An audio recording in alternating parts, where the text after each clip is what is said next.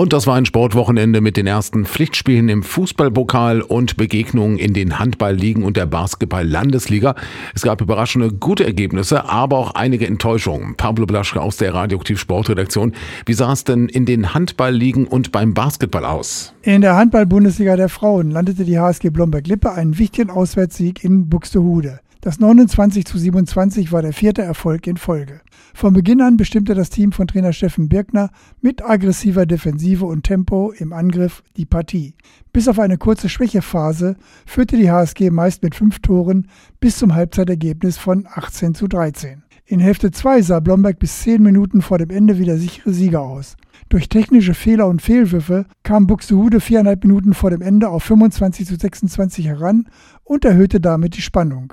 Die HSG behielt aber die Ruhe, sodass am Ende ein verdienter Sieg bejubelt werden konnte. In der Oberliga der Frauen verlor Rosen das Heimspiel gegen Germania List mit 29 zu 37. Schon in Hälfte 1 baute das Team von Trainer Oliver Dus mit technischen Fehlern und Fehlwürfen den Gegner auf, der zur Halbzeit dann deutlich mit 22 zu 15 führte. In Hälfte 2 konnten die Gastgeberinnen nicht mehr herankommen und List baute die Führung auf teilweise 10 Tore aus. Jubel bei den Oberligamännern des VfL Hameln. Nach der Heimpleite gegen Börder Handball präsentierte sich das Team von Trainer Marc Siegesmund beim Tabellenfünften Lehrte von seiner besten Seite und gewann mit 31 zu 28. Mit aggressiver Abwehr und einer guten Chancenausnutzung führte Hameln zur Pause mit 15 zu 13.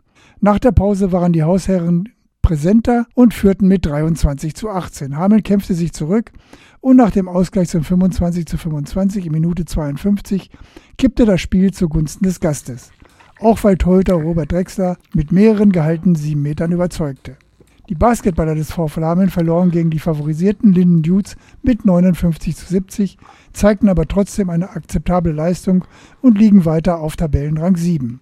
Und wer musste beim Pflichtspielstart der Fußball auf den Rasen? Landesligist Tündern und Bad Pyrmont-Hagen mussten im Achtelfinale des Bezirkspokals antreten. Tündern gastierte beim Bezirksligisten Lenne und zog durch einen deutlichen 5 zu 1 Sieg ins Viertelfinale ein.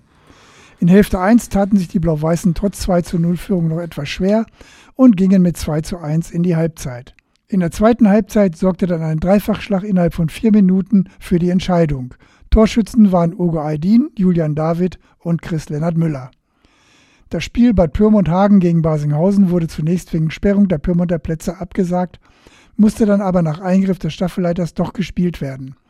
Man wich auf den Kunstrasenplatz in Bahntrupp aus. Trotz zweimaliger Führung verlor das Team von Trainer Daniel Barbarito mit 2 zu 3.